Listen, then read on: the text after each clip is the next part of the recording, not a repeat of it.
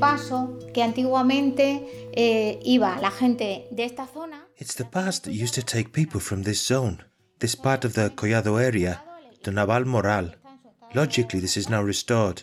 The bridge is in its natural state. It's more difficult to access it because of the geographical position it's in right now.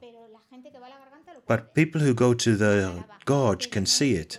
La Caraba, but I can't tell you exactly why it's called that. Tourism in Collado de la Vera. Smart tourist signs in audio format.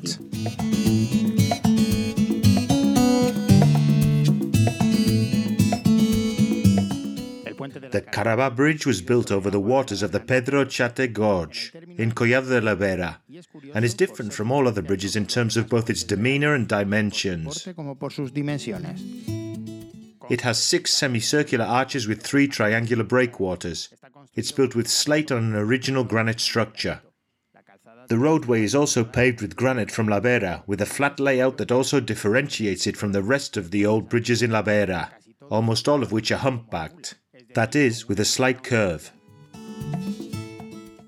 It's believed that the current structure dates from the 19th century, although it's possible that it was built over an older bridge, given that it's the strategic place to cross five gorges Jarandilleja, Jaranda, San Gregorio, Los Guachos, y Garganta Mayor or Pedro Chate, which join before reaching this bridge.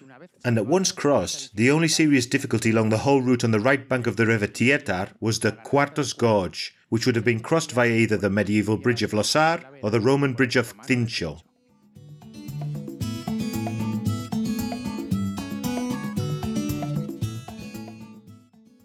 The Pedro Chate Gorge is another great attraction in the area, declared a picturesque spot. Many bathers come in summer to enjoy a nice day in the cold waters of its natural pools. As you approach this enclave, you'll find the Caraba Bridge, we're also talking about the area of Las Pilas, the best place to cool off in summer. It even has a beach bar. And of course, enjoy nature at any time of the year.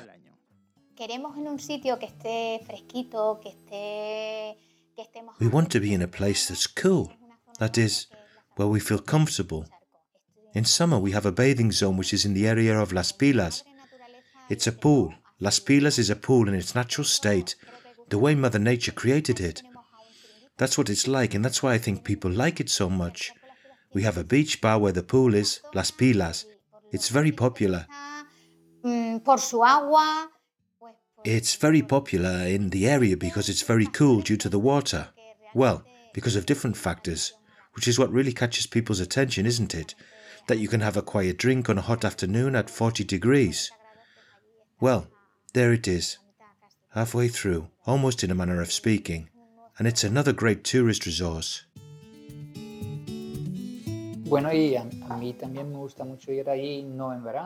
Well, and I also like to go there a lot, not in summer.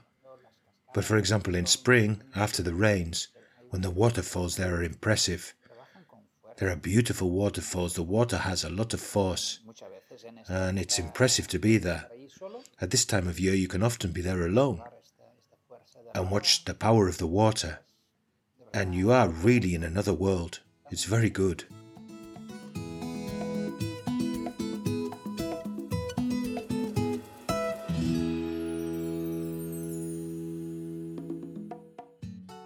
A production for Radio Viajera, financed within the framework of the Project for the Development of Smart Villages of the Government of Extremadura and the European Union, with the support of the Collado de la Vera Town Council.